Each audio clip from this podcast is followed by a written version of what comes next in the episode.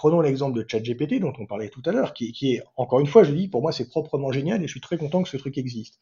Mais euh, ils ont juste pillé les données d'Internet sans demander à personne.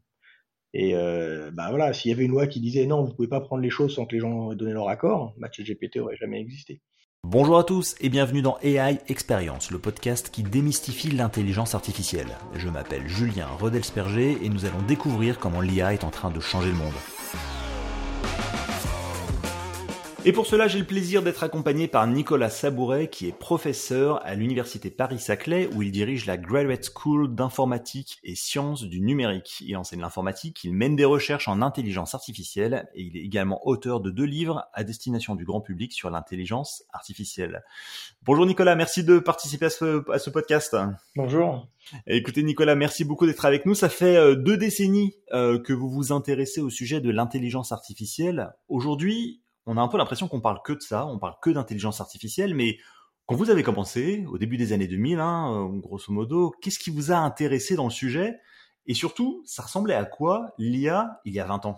Alors, ce qui m'a intéressé dans le sujet, euh, quand j'ai commencé il y, a, il 20 ans, euh, c'était d'essayer de reproduire avec des machines les fonctions cognitives des humains.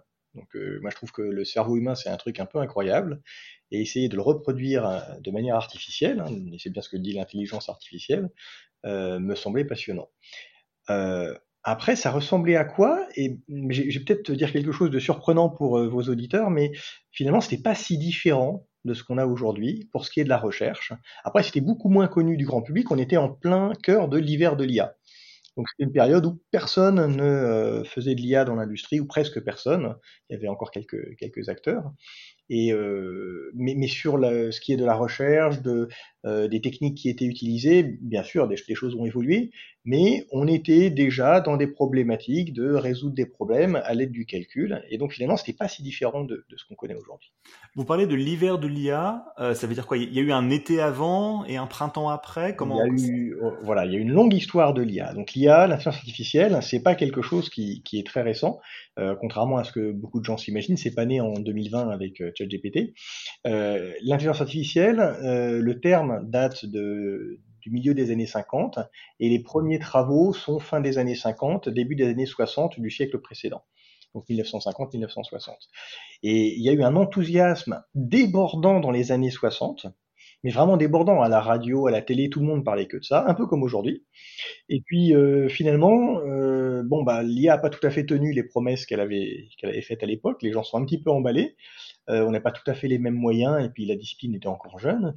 Et dans les années 80, le, le soufflet est carrément retombé. Et 80 et 90 jusqu'à à peu près 2010, on a traversé un long hiver de 30 ans euh, donc c'est l'hiver de l'IA. Et donc cet hiver, ça veut dire que plus personne ne s'intéressait vraiment à l'IA Alors, plus grand monde ne s'intéressait à l'IA, en tout cas euh, dans, le, dans la sphère industrielle. Euh, dans, la, dans la recherche, hein, on a toujours continué à travailler sur le sujet, mais les applications pratiques de l'IA semblaient euh, complètement inaccessibles, et donc ça restait une discipline extrêmement théorique euh, pour les chercheurs et très éloigné des applications concrètes telles qu'on peut euh, en voir maintenant. Et cet hiver a, perduré jusque quand? Je dirais que euh, l'hiver de l'IA s'est arrêté. alors il y a eu des soubresauts, mais celui,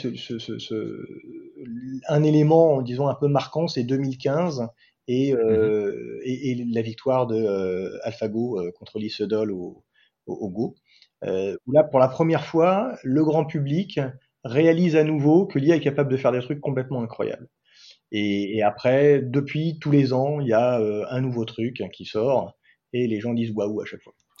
ok, alors on va commencer par une petite mise en contexte. Vous êtes évidemment un éminent spécialiste du sujet.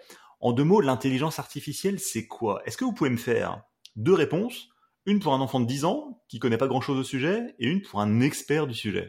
Alors pour un enfant de 10 ans, c'est facile. L'intelligence artificielle, c'est faire faire à des machines des choses que nous, les humains, on fait avec notre intelligence. Alors ça peut être très varié. Hein. Euh, résoudre un calcul, effectivement, on va dire ça c'est intelligent. Bon, voilà, si la machine sait le faire, euh, on pourrait dire c'est une forme d'intelligence artificielle. Après, les machines, elles sont faites pour calculer, donc c'est pas très impressionnant. Là, il n'y a pas d'effet waouh. Euh, se faire un sandwich jambon fromage, quelque part aussi, on le fait avec notre intelligence, mais là, on voit un peu moins le côté intelligent. Mais arriver à faire faire ça à une machine, on se dit ah quand même, Ah, c'est impressionnant qu'il y ait un robot qui arrive à fabriquer des sandwichs sur mon fromage.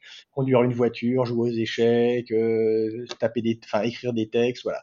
Tout ce qu'on sait faire, nous, en utilisant notre intelligence, bah, euh, quand on peut faire à une machine, on peut dire c'est de l'intelligence artificielle. Donc c'est faire reproduire à une machine des choses que nous on fait avec notre intelligence.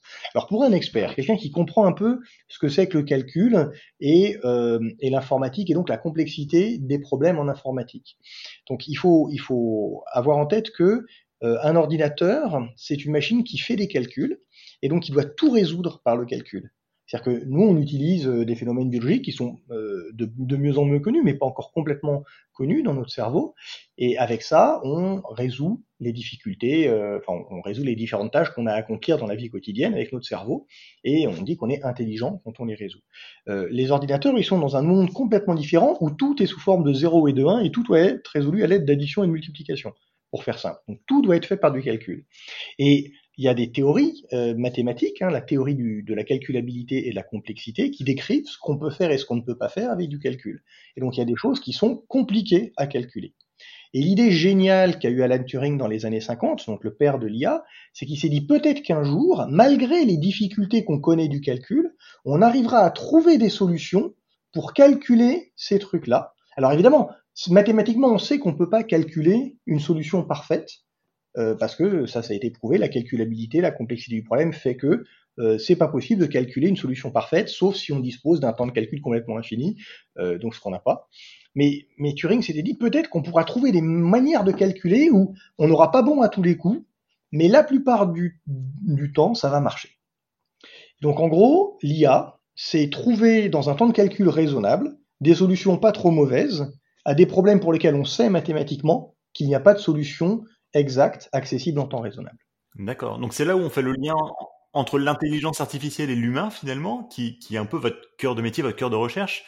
Alors j'ose pas trop en dire davantage parce que j'ai un peu peur de me tromper, mais c'est quoi en quelques mots euh, vos thématiques de recherche Qu'est-ce que vous faites concrètement et surtout à quoi ça sert? Alors, il faut bien voir que l'IA, c'est un domaine très très large. Hein. Il y a plusieurs techniques, il y a plusieurs sous-domaines de l'IA et chaque méthode d'IA euh, s'attache à résoudre un problème ou une famille de problèmes spécifiques. Donc moi, je travaille sur un, une sous-partie, comme tous les chercheurs en IA, sur une sous-partie bien précise de l'IA, c'est celle de la simulation des comportements et des activités des humains.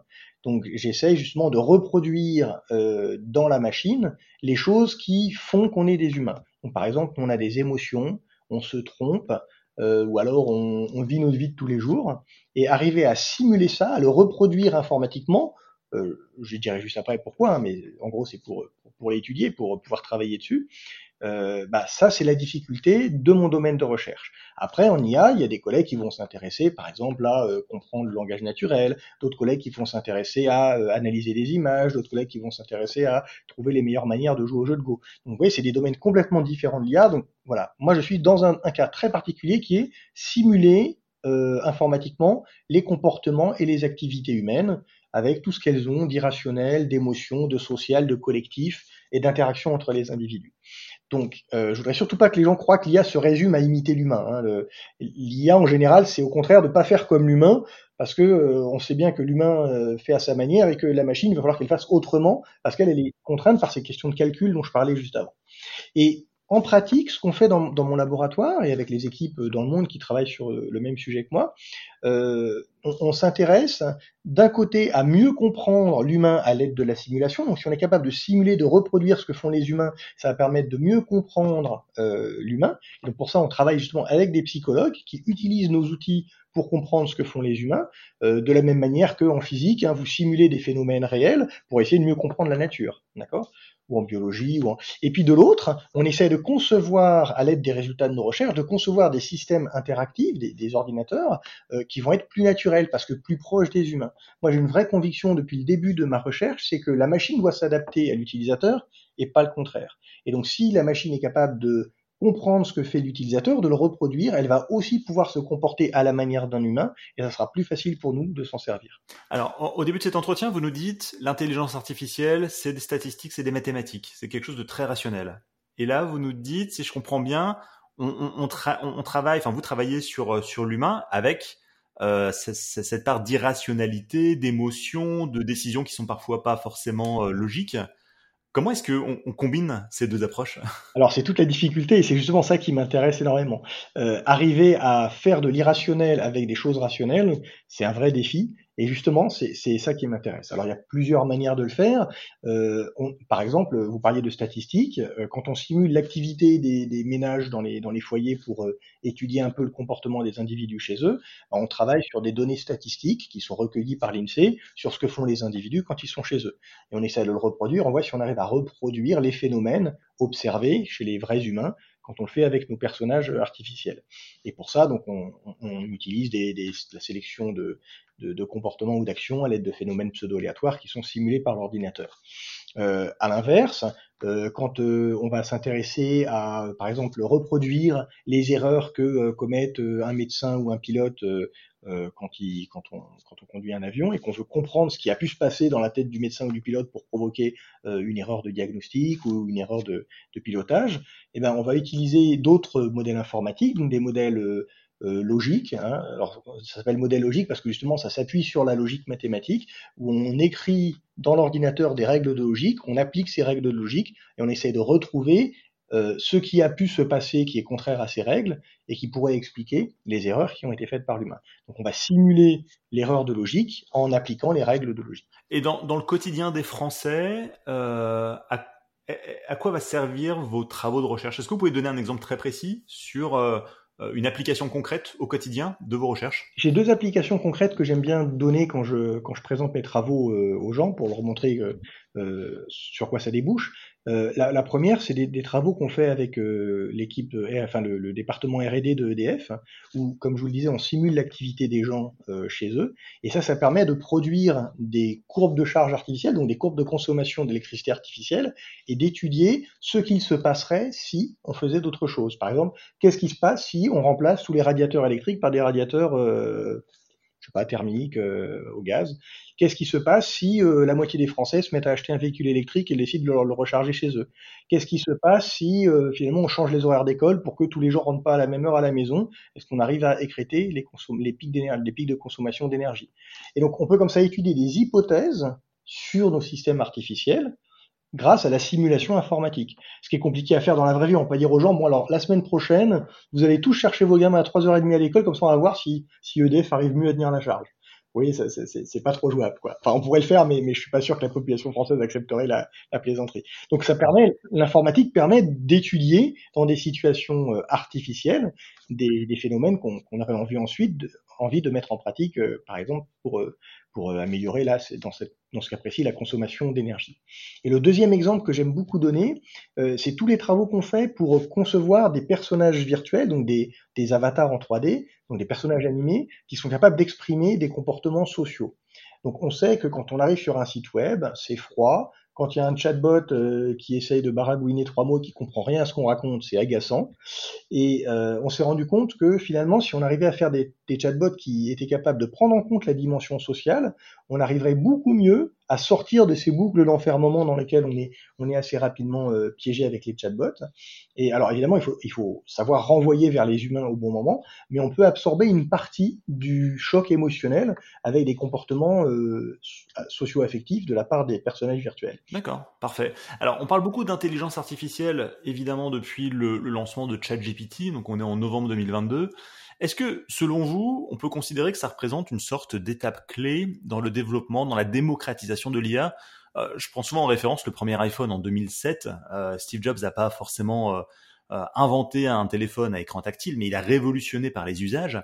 Est-ce que ChatGPT, selon vous, c'est une rupture technologique qui restera dans l'histoire comme justement a pu être le premier iPhone? Moi, je, je pense que oui. Pour moi, c'est clairement une révolution pour ce qui est de l'accès du grand public à l'IA. Alors, faut voir que GPT, ça existait avant, Word2Vec, enfin, tout ce qu'il y a derrière existait avant. Mais l'idée de faire un GPT euh, utilisable sous forme d'un chatbot, ça c'est génial. C'est vraiment une vraie révolution.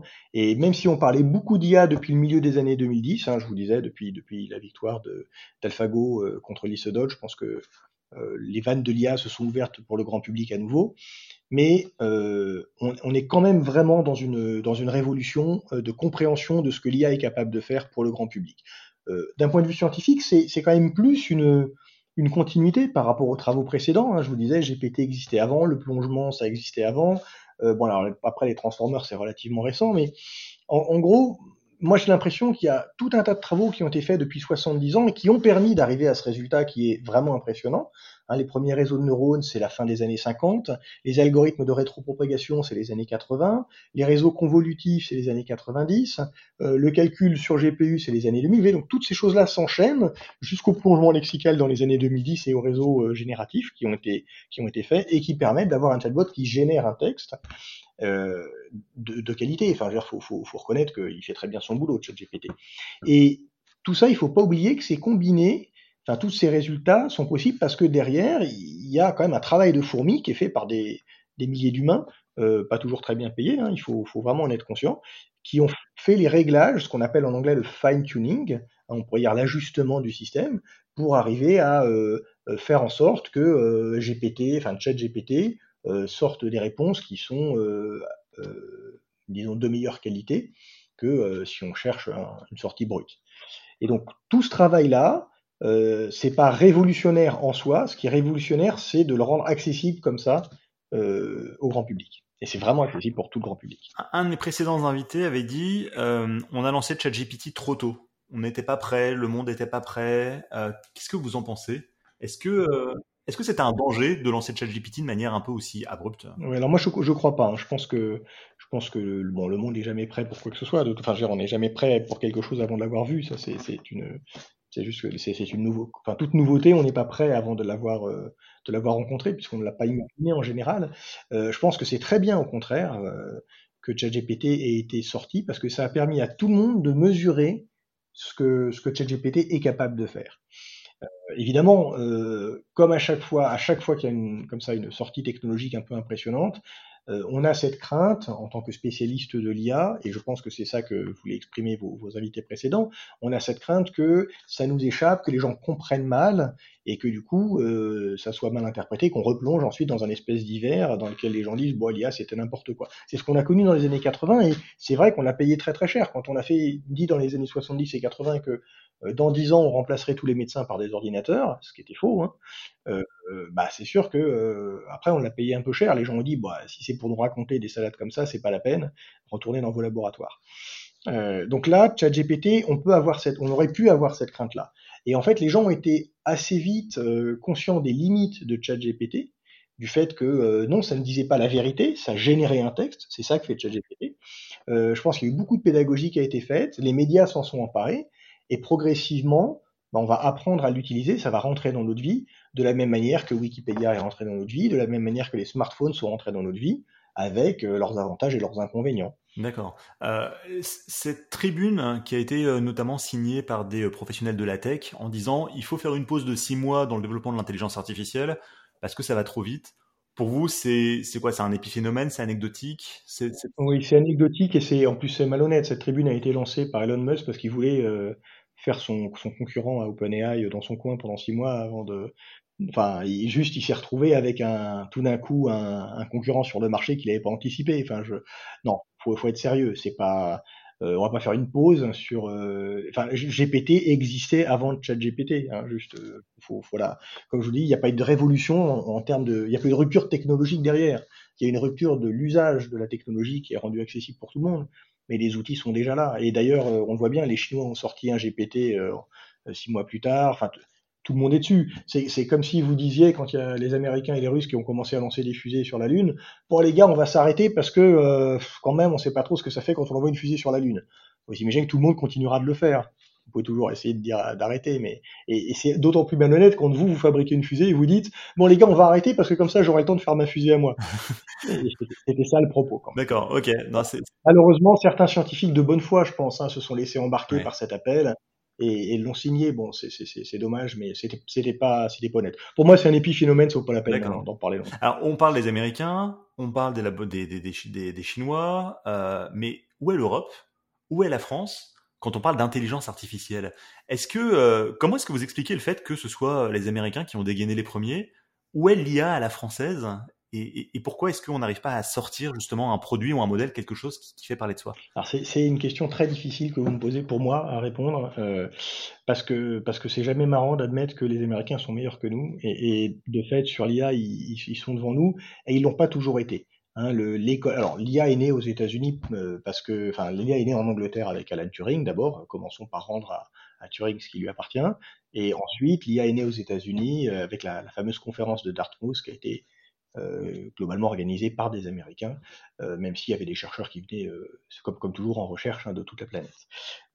bon, après, dans toute la période où l'IA a été plutôt dans les laboratoires, et je pense en particulier l'hiver de l'IA, que, que, que, que j'ai connu, enfin, dans lequel j'ai commencé ma carrière, la France faisait partie des, des des grands acteurs de l'IA. L'Europe faisait partie des grands acteurs de l'IA, et euh, on n'était pas les seuls, hein, les, les, Britanniques et les Américains aussi, par exemple, mais euh, voilà, l'IA le, le, était, était euh, on va dire, euh, aussi, aussi bien maîtrisé partout. Et euh, en fait, euh, dans les années 2000, quand la réindustrialisation de l'IA s'est opérée, Là, effectivement, on a constaté un phénomène qui est douloureux pour nous, Européens, euh, c'est que euh, certains pays ont plus que d'autres la capacité de financer des grosses infrastructures. Et donc, les progrès de la recherche en IA proviennent de toutes les universités du monde, euh, pas que nord-américaines, hein, ça vient d'Europe, ça vient d'Inde, ça vient de Chine, donc ça, les progrès sont partout. Par contre, effectivement, les États-Unis et la alors les États-Unis et la France, on peut pas comparer. Hein. C'est comme si je comparais l'Europe et l'État de Pennsylvanie. Euh, c'est voilà, c'est pas très juste. Mais les États-Unis et l'Europe, on pourrait dire c'est comparable, et on constate que euh, bah, c'est aux États-Unis que les grands géants de la tech sont et c'est pas chez nous. Euh, même si on en a quelques-uns. Euh, la recherche en IA en France et en Europe se porte assez bien. Il y a un fort soutien de l'État aux institutions, et dans la plupart des pays, il y a ce, ce, ce genre de soutien. Et puis il y a, il y a beaucoup d'entreprises innovantes euh, voilà, en, France, en Europe, ça c'est quelque chose, c'est un écosystème qui marche bien, mais on a, euh, je pense, deux problèmes. On a, un problème de, de transfert vers des infrastructures euh, techniques qui, de fait, sont pas tout à fait aussi développées en Europe que chez nous. Euh, pour des raisons de parfois de, de plus c'est plus lent enfin c'est la vieille Europe par rapport au nouveau continent peut-être qui joue un petit peu et puis en France en particulier euh, on a un sous-investissement chronique dans la recherche depuis, depuis 30 ans. Hein, on consacre environ 30% de moins en points de PIB que, euh, que beaucoup d'autres pays dans la recherche. Donc au bout d'un moment, forcément, ça finit par se voir. Et je pense que la première chose, enfin, le, ce, qui paye le, ce qui le paye le plus au début, c'est le transfert technologique. Donc euh, la recherche fondamentale continue d'exister parce qu'il y a besoin de moins de sous, mais dès qu'il faut faire du transfert technologique, de la R&D, le fait qu'on ait 30% d'investissement en moins, fait que bah, on transfère moins la, connaissance et donc c'est les États-Unis qui le font. Et est-ce qu'on peut avoir dans le futur un sujet lié à la souveraineté euh, numérique, à la protection des données? Est-ce que ça c'est quelque chose qui vous inquiète ou sur lequel vous réfléchissez également? La souveraineté, enfin l'Europe a, pris des positions assez fortes euh, et assez dures sur la souveraineté en disant euh, ce n'est pas normal que euh, les entreprises privées, par exemple, puissent approprier des données des utilisateurs sans consentement. Euh, ça, c'était très courageux de la part de l'Europe de faire ça. Donc l'Europe a cette position assez protectrice de ses, des droits de ses citoyens euh, face, à, face au pouvoir économique. Alors on reproche souvent à l'Europe de ne pas l'être assez. Bah, là justement, ils ont été très protecteurs. Mais bon, forcément, quand vous faites ça, vous ralentissez un tout petit peu euh, la capacité qu'auront ensuite les entreprises à utiliser les données pour se faire de l'argent. Et, donc, euh prenons l'exemple de ChatGPT dont on parlait tout à l'heure, qui, qui, est, encore une fois, je dis, pour moi, c'est proprement génial et je suis très content que ce truc existe. Mais euh, ils ont juste pillé les données d'Internet sans demander à personne. Et euh, bah voilà, s'il y avait une loi qui disait non, vous pouvez pas prendre les choses sans que les gens aient donné leur accord, bah, GPT aurait jamais existé. Donc c'est compliqué parce qu'il faut protéger les données des gens et je crois vraiment qu'il faut protéger les données des gens et dans le même temps, euh, les technologies basées sur du traitement massif des données, et c'est toutes les technologies d'IA ne travaillent pas avec le traitement massif de données. Hein. L'IA, c'est un domaine, comme je disais, très très large, et tout le monde ne fait pas que de l'apprentissage profond et des réseaux de neurones.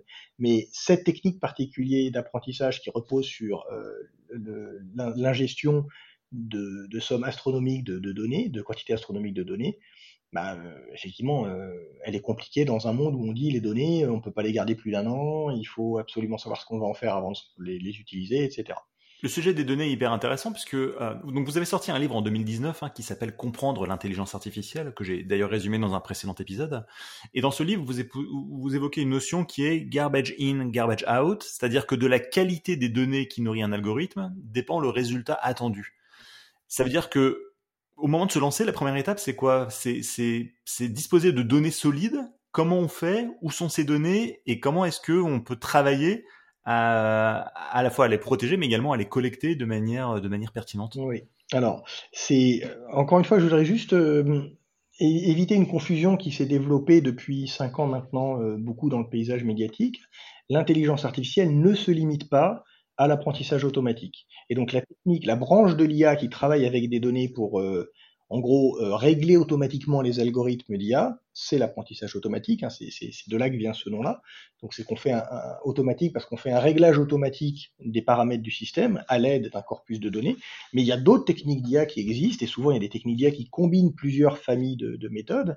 Et donc, euh, pour revenir à votre question sur les données et l'apprentissage automatique, euh, c'est évident que si vous mettez des données pourries au système, forcément en sortie, comme il a fait qu'agréger ces données-là, il va pas vous sortir euh, un truc extraordinaire. Hein. Le, contrairement à la nature, les, fumiers font, le fumier fait pas des roses. Euh, si vous avez du fumier, vous aurez du fumier, et si vous avez des roses, vous aurez des roses. Enfin, vous pouvez espérer avoir des roses, en tout cas. Euh, et, et un moyen très simple de comprendre ça, c'est GPT. Donc justement, le réseau de neurones GPT, euh, qu'on utilise en chatbot ou autrement, propose la suite de, mots la plus vraisemblable euh, à partir de ce que vous avez tapé et de ce sur quoi il a été entraîné.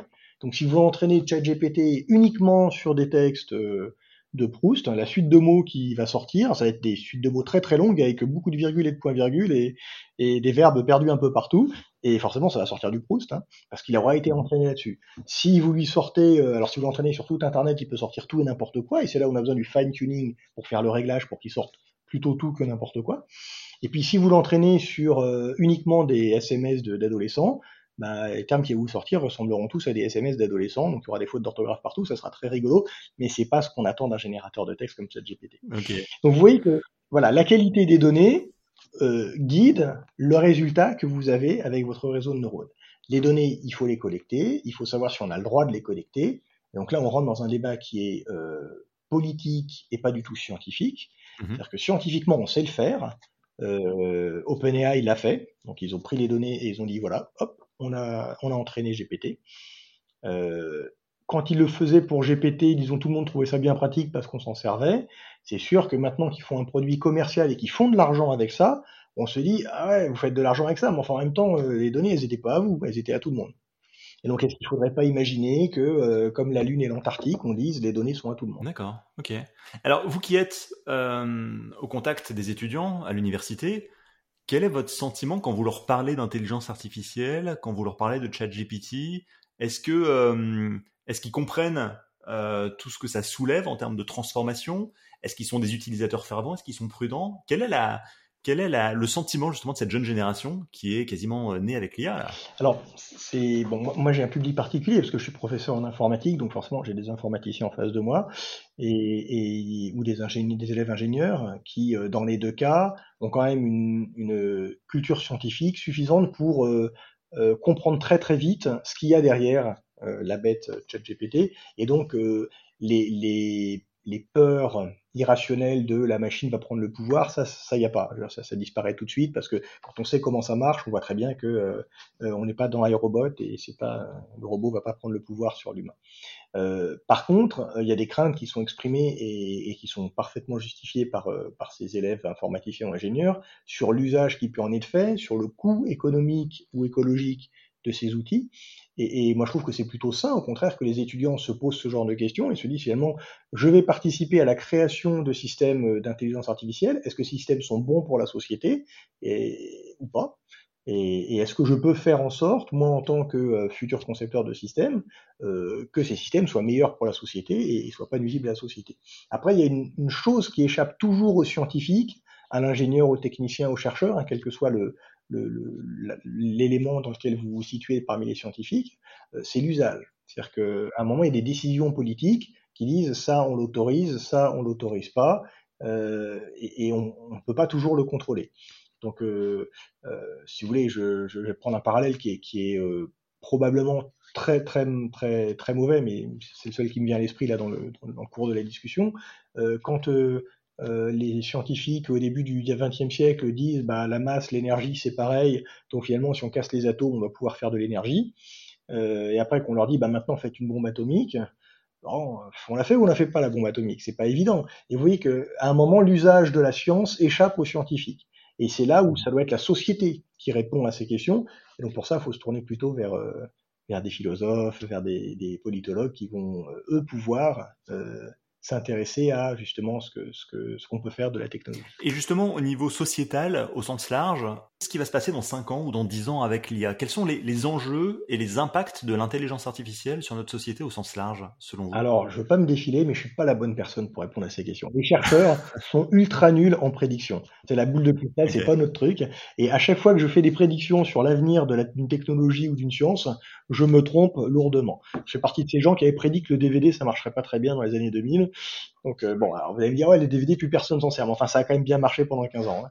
Donc euh, non, la boule de cristal c'est pas mon truc. Donc je peux pas vous dire euh, où en sera la société dans 5 ans. Par contre, je j'ai quand même une conviction qui est pas liée à pour le coup à la technologie en elle-même, c'est que les, humains ont une grande capacité d'adaptation à la technologie qui arrive et que donc on va s'y adapter très vite et on va très vite apprendre à l'utiliser intelligemment un peu comme le smartphone, en six mois, un an, a été adapté, adopté par beaucoup de gens, euh, comme Wikipédia a été adopté par tout le monde aujourd'hui, les enseignants disent plus à leurs élèves, vous n'allez pas sur Wikipédia. Ils disent à leurs élèves, si vous allez sur Wikipédia, ne vous arrêtez pas à Wikipédia. C'est une, source d'information et vous devez après euh, travailler par vous-même.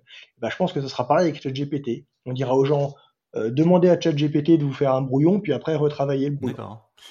Est-ce que vous êtes inquiet des impacts sociétaux? euh, J'entends parler par exemple des pertes d'emploi, euh, du fait que ChatGPT par exemple peut prendre euh, certains, certaines tâches, certains types de jobs, euh, notamment au niveau des cols blancs plutôt qualifiés, qui n'étaient jusque-là pas très concernés par euh, les problématiques de transformation sociale et sociétale. Oui, si je comprends vos, deux questions précédentes, en fait, vous nous parlez de cette opposition un peu classique que qu'on a étudiée avec euh, mon collègue Laurent Bipard dans, dans notre livre, euh, qui oppose les technophobes et les technophiles en fait. Hein. C'est voilà, il y a ceux qui, qui disent ah c'est super, on va pouvoir tout faire avec, et je pense qu'ils sont autant dans l'erreur que ceux qui disent voilà c'est la catastrophe, euh, l'humanité va être complètement aliénée par la technologie. Euh, en fait, si, tant qu'on reste dans ce débat entre les deux, on est emprisonné et on, on ne voit pas comment euh, avancer avec la technologie. Donc je pense qu'il faut vraiment sortir de cette, de cette opposition. Alors c'est évidemment normal d'exprimer des, des, craintes à propos de, euh, de tel ou tel aspect de l'usage de la technologie, mais c'est aussi normal d'accepter la technologie pour ce qu'elle peut nous apporter et de et l'utiliser. Donc euh, euh, évidemment, on, peut imaginer que vous parliez de l'emploi. Hein, c'est, si je reviens sur votre, sur votre question initiale, la question de l'emploi, évidemment que, comme toute technologie, l'arrivée de l'IA va impacter une partie de l'emploi. Alors, on n'en est pas là, mais si euh, dans cinq ans, euh, il y a des véhicules complètement autonomes qui sont capables de conduire sur la route avec, des conducteurs humains, etc., sans provoquer d'accident, encore une fois, on n'en est pas là. Mais si jamais c'était le cas, bah, c'est sûr que les chauffeurs Uber se retrouveraient au chômage. Donc ça aurait un impact dramatique sur une, portion importante de la société. Euh, mais euh, au Moyen Âge, quand on a inventé les premiers métiers à tisser, à la fin, au début de la Renaissance, hein, fin du Moyen Âge, début de la Renaissance, bah, toutes les toutes les mamies qui faisaient de la couture le soir à la bougie euh, chez elles, bah, elles se retrouvaient au chômage aussi. Donc c'est pareil, ça a été dramatique pour euh, pour tout un tas de gens. Donc je veux pas dire que non, l'IA va pas mettre des gens au chômage. Évidemment que toute technologie et on fait des technologies, enfin on fait des, on, on crée des machines pour remplacer des humains. Donc forcément, toute machine a un impact sur l'emploi. Après, je ne crois pas que ça aura un impact important sur l'emploi. C'est-à-dire que là, je pense qu'il y a une erreur, c'est qu'on croit que on va tous se retrouver au chômage parce qu'on va tous remplacer euh, les médecins, les avocats, les euh, les youtubeurs, euh, les tous les gens qui, enfin les podcasteurs, excusez-moi, tous les gens qui euh, font des métiers qualifiés par euh, des IA qui vont magiquement réussir à faire ce qu'ils faisaient avant. Alors ça, c'est complètement faux. Si vous avez déjà utilisé euh, une IA, vous savez que l'IA se trompe, que l'IA ne répond correctement que quand on a bien formulé le problème, et encore pas toujours. Et donc évidemment qu'on a besoin d'humains toujours. Et de toute façon, une société dans laquelle on aurait remplacé tous les humains par des machines ne ferait pas de sens. Pourquoi est-ce qu'on fait des machines? C'est pour aider les humains. C'est pas juste pour remplacer. Vous imaginez une société où il n'y a plus que des plus que des machines. Finalement, l'humain ne sert à rien dans cette société. Bah, la première chose qu'on ferait, c'est de débrancher les machines, parce que on, fait, on fait société pour les humains. Les machines n'ont pas la volonté de faire société toutes seules. Donc vous voyez que euh, je pense que là, il y a une, une vraie erreur de croire que l'IA va vraiment remplacer l'humain. Ce qui va se passer, c'est que l'IA va changer la manière dont certains humains travaillent.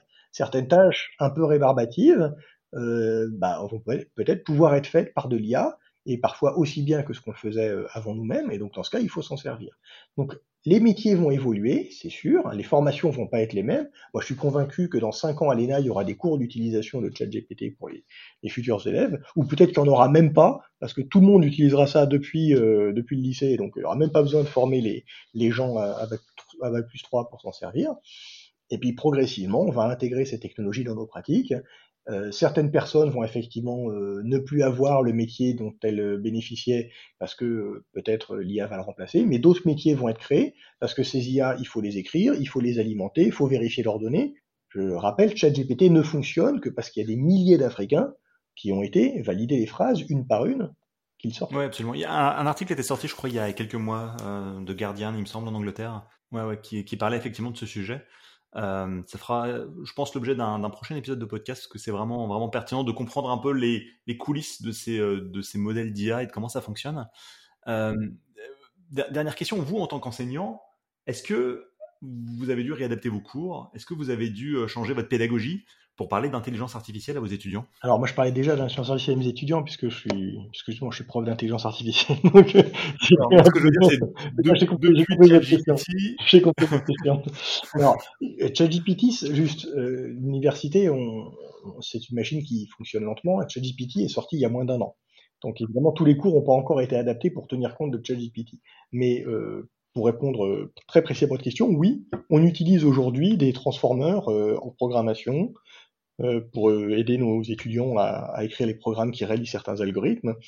Euh, on utilise euh, les techniques d'IA dans nos cours et donc je travaille avec plein de collègues qui sont dans d'autres disciplines que l'informatique, hein, en ingénierie, qui ont progressivement intégré les techniques d'IA de ces dix dernières années pour que leurs étudiants sachent les utiliser dans leur, dans leur propre discipline, dans leur propre science. Et donc, oui, oui, à l'université comme, comme partout, mais en particulier à l'université, on est souvent très à la pointe sur ces questions-là, on a fait évoluer nos cours dès que, dès l'IA a commencé à, se, à redémarrer au milieu des années 2010. Parfait, très bien. Alors à la fin de chaque épisode, l'invité du jour doit répondre à une question posée par l'invité précédent sans que celui-ci n'en connaisse le nom. En attendant d'écouter votre question, je vous laisse écouter celle d'Hubert Lalande, qui est directeur de l'innovation pédagogique et de l'apprentissage numérique à l'Université d'Ottawa au Canada. On l'écoute. Quelles sont euh, les formations euh, dont j'ai besoin pour mieux comprendre ce qu'est l'intelligence artificielle et comment m'en servir de manière efficace, aussi bien pour moi-même que pour mes étudiants. Alors, je pense que il faut surtout pas. Euh, enfin, la réponse n'est surtout n'est certainement pas euh, suivez une licence d'informatique parce que ou de maths parce que ça c'est pas la peine. Euh, il y a aujourd'hui pas mal de formations type MOOC ou webinaire, enfin avec des formats courts, mais je pense en particulier à un MOOC euh, dont j'ai oublié le nom évidemment, mais qui a été fait par, euh, par des Suédois, qui était une université suédoise, qui était très très bien fait, où ils expliquaient, euh, avec des petits modules de 3-4 minutes, ce que c'était l'IA. Donc les principes de base, le, le bon alors peut-être que le, enfin j'imagine que le MOOC a été mis à jour avec les avec les transformeurs génératifs à l'occasion de la sortie de ChatGPT, et, et je sais que ce genre d'initiative fleurissent un petit peu partout, donc moi, je conseillerais plutôt en termes de formation de base pour comprendre ce que c'est que et ce qu'on peut faire avec, de se tourner vers euh, ce genre de format court.